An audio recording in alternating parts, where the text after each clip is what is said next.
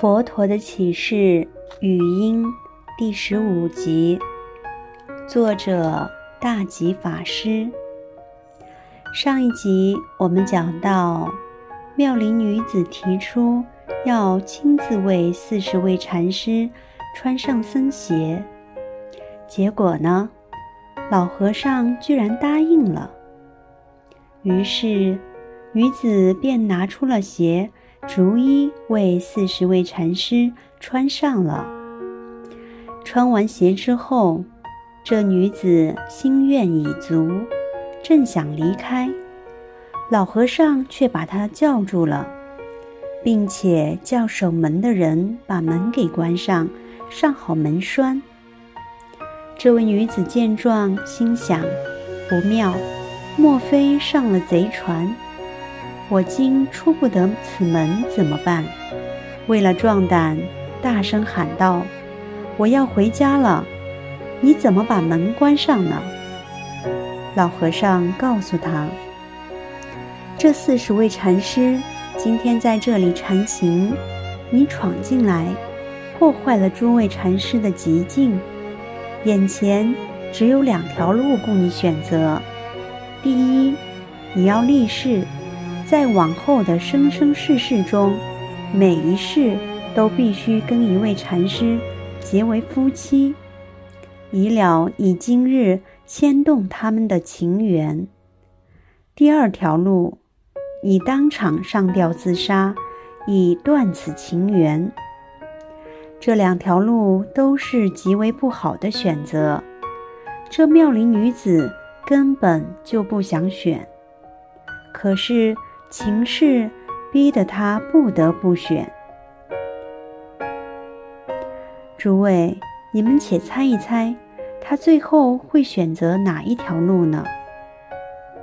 他选的竟是第二条路，当场上吊自杀。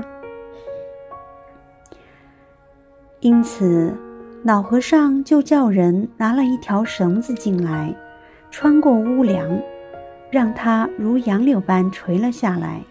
随后，这女子也搬了一张椅子，踮着脚踩了上去，就这样上吊自杀，当场身亡了。说也奇怪，她身亡之后，竟也没有人来寻找，也没有人去处理这具尸体，就任凭她吊在那里。一天两天过去了，第三天又来临了。这一具女尸还是吊在那里，不过已经开始发臭，屋里已经弥漫着尸体的臭味。这时，禅师们渐渐受不了了，心里想：“哎呀，怎么不赶快把这个尸体抬出去呢？”还让他吊在这里做什么？老和尚不理会大家心里的想法，只是任凭时间一天一天的消逝。就这样，第四天、第五天，一个礼拜又过去了。这具尸体开始膨胀，五官逐渐模糊，如充气胀大的气球。接着，全身淤青。泛黑，长虫生蛆，溃烂败坏，其惨状实在是难以言喻。那些蛆吃着尸肉，吃得津津有味，越来越肥，不仅在尸肉与衣服之间窜来窜去，而且有的蛆还肥得抓不牢，掉了满地。由于尸肉已被吃掉了一大半，只剩骨架，因此衣服开始往下滑落。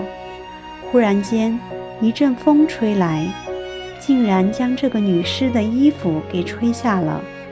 这时，裸露出来的是什么呢？只是一具不堪入目的、腐烂的、许多虫在那边啃着、吃着的尸体而已。